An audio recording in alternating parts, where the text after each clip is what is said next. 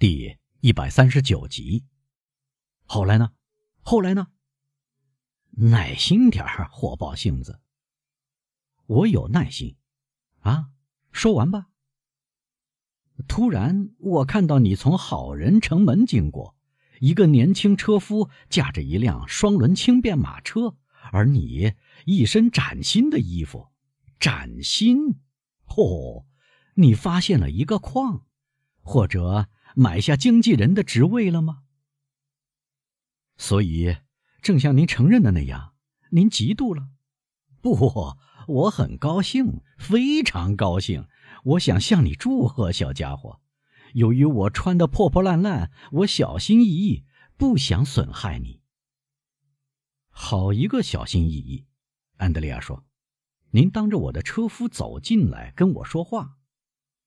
哎，有什么办法呢，我的孩子？我只能抓住你，才能跟你说话。你有一匹烈性马，一辆轻便的马车，你自然像条鳗鱼一样滑溜。”如果今晚我错过了跟你说话，我就有危险碰不上你。您看，我没有躲躲藏藏。你很幸运，我希望我也能说出同样的话。我呢，我躲躲藏藏，还不说我担心你认不出我，但你认出了我。卡德鲁斯带着恶意的微笑补充说：“哦。”你很不错。得了，安德烈亚说：“您需要什么？你不再用你来称呼我，贝内德托。作为老朋友，这不好。小心，逼急了，我会挑起麻烦的。”这个威胁使年轻人的火气降了下来，他尽量控制住自己，他让马儿跑起来。你这样对待一个老朋友，就像你刚才那样称呼的，他说：“卡德鲁斯，也很不好。你是马赛人，我是……你知道如今你是什么样的人吗？不，我在科西嘉长大。你又老又固执，我则年轻而固执。像我们这类人之间，威胁是要不得的，凡事都要客客气气。你的运气继续不好，相反。”我的运气很好，难道是我的过错吗？那么，你的运气好喽？车夫不是租来的吗？双轮轻便马车不是租来的吗？衣服不是租来的吗？好啊，好极了！卡德鲁斯说，眼睛里闪出极限的光来。啊，既然你找我说话，你看在眼里也一清二楚。安德利亚说：“越来越激动。如果我头上缠着像你这样一块手帕，身上穿着一件肮脏的短工作服，脚上穿着破鞋，你就不会来认我了。你瞧，你瞧不起我，小家伙，你错了。既然我找到了你，什么也不能阻止我像别人那样穿上埃尔波夫产的花呢？因为我知道你心地善良。如果你有两件衣服。”就会给我一件，我呢，你饥肠辘辘的时候，我可常常把我那份汤和四季豆让给你。不错，安德烈亚说：“你向来胃口都那么大，你一直有好胃口吗？”是的，安德烈亚笑着回答：“你从这个王爷家里出来，大概饱餐一顿了吧？这不是一个亲王。”只是一个伯爵，一个伯爵，一个富豪。嗯，是的，但你提防着点儿，这位先生不太随和。哦，我的天！放心吧，我对你的伯爵没有什么打算，让你独自守着他好了。但是，卡德罗斯补上说，嘴角又露出刚才那种恶毒的微笑。必须为此。破费一点，你明白的。得了，你需要什么？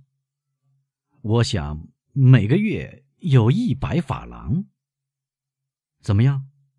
我就生活的，一百法郎，很清苦，你明白？但是有有多少？一百五十法郎，我就很快乐了。这是二百法郎。安德烈亚说：“他把十个金路易放在卡德鲁斯手里。”好，卡德鲁斯说：“每月一号，你到我的门房那里，会拿到同样数目的钱。”哦，你又瞧不起我了？怎么说呢？你让我跟仆人打交道？呃，不，你看，我只愿跟你打交道。那么好吧，你来见我，每月一日。只要我拿到我那份钱，你就会领到你的。好，好，我看我没有搞错，你是一个正派的小伙子，像你这样的人交了好运，真是件好事儿。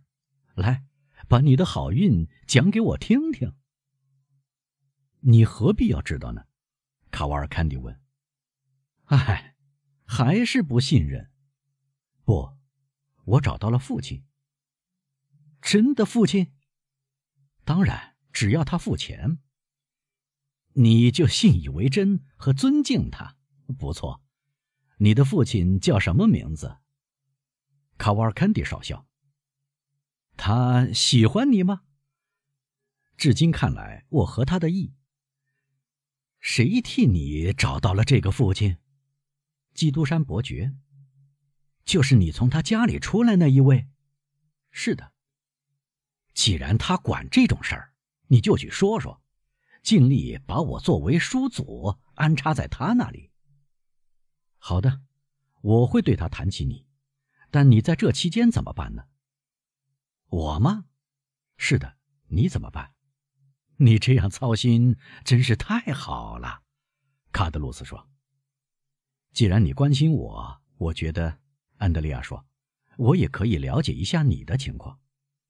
嗯，不错，我要在一幢适中的房子里租上一个房间，穿上一套体面的服装，天天刮胡子，到咖啡馆看报。晚上我会头上戴着折叠式高顶大礼帽去戏院看戏，让我的模样像个退休的面包商。这是我梦寐以求的。哦，很好啊！如果你想执行这个计划，学得乖巧一点。一切都会尽善尽美。好一个博薛先生，你呢？你会变成什么样的人？法国贵族院议员？哈哈，安德烈亚说：“谁知道呢？”卡瓦尔坎蒂少校先生兴许是贵族院议员了，可惜这种继承权被取消。别耍花样，卡多罗斯。既然你如愿以偿。而且我们到城里了，你从我的马车跳下去溜走吧。不，亲爱的朋友，怎么不？你想想，小家伙，头上缠着红方格手帕，几乎没穿鞋子，根本没有证件，口袋里揣着十个拿破仑金币，还不算原有的钱，加起来正好值二百法郎，在城门准定会把我抓起来。我为了狡辩，会不得已说是你给我这十个拿破仑金币的，于是要讯问调查，警方会知道我不辞而别离开土伦，就会连续换班把我押回地中海岸边，我又干脆变成一百零六号，想生活的像一个退休面包商的美梦就破灭了。不，我的儿子。我情愿体面的待在首都。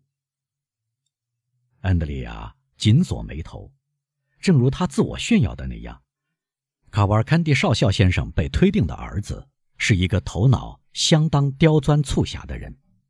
他沉吟了一会儿，迅速环顾四周，他的目光探索完了以后，他的手不知不觉插到小口袋，抚摸着一把小手枪的扳机护手。但这时。卡德罗斯的目光不离同伴，双手放到背后，悄悄抽出一把西班牙长匕首，他带在身上，以防不测。很明显，这两个朋友真是知己知彼。安德烈亚的手从口袋抽出来，但手无寸铁。他举到褐色的髭须上，抚弄了一会儿。好，卡德罗斯，他说：“你这样会很快乐吗？”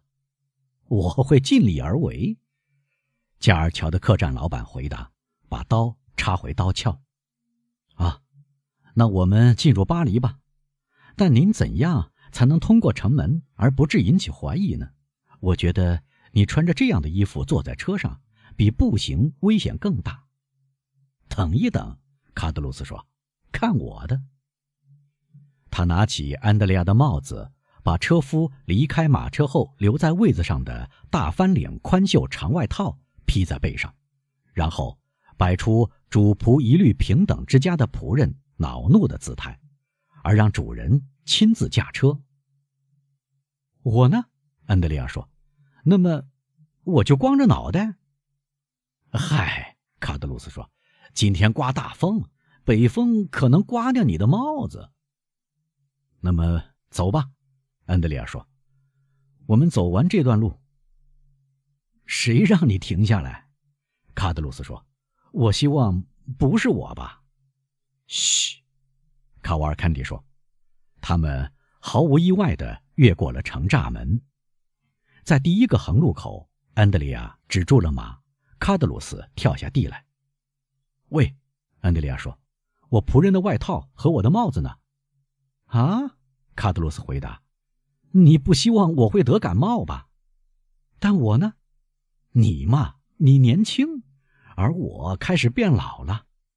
再见，贝内德托。”他走进了小巷，顿时不见了踪影。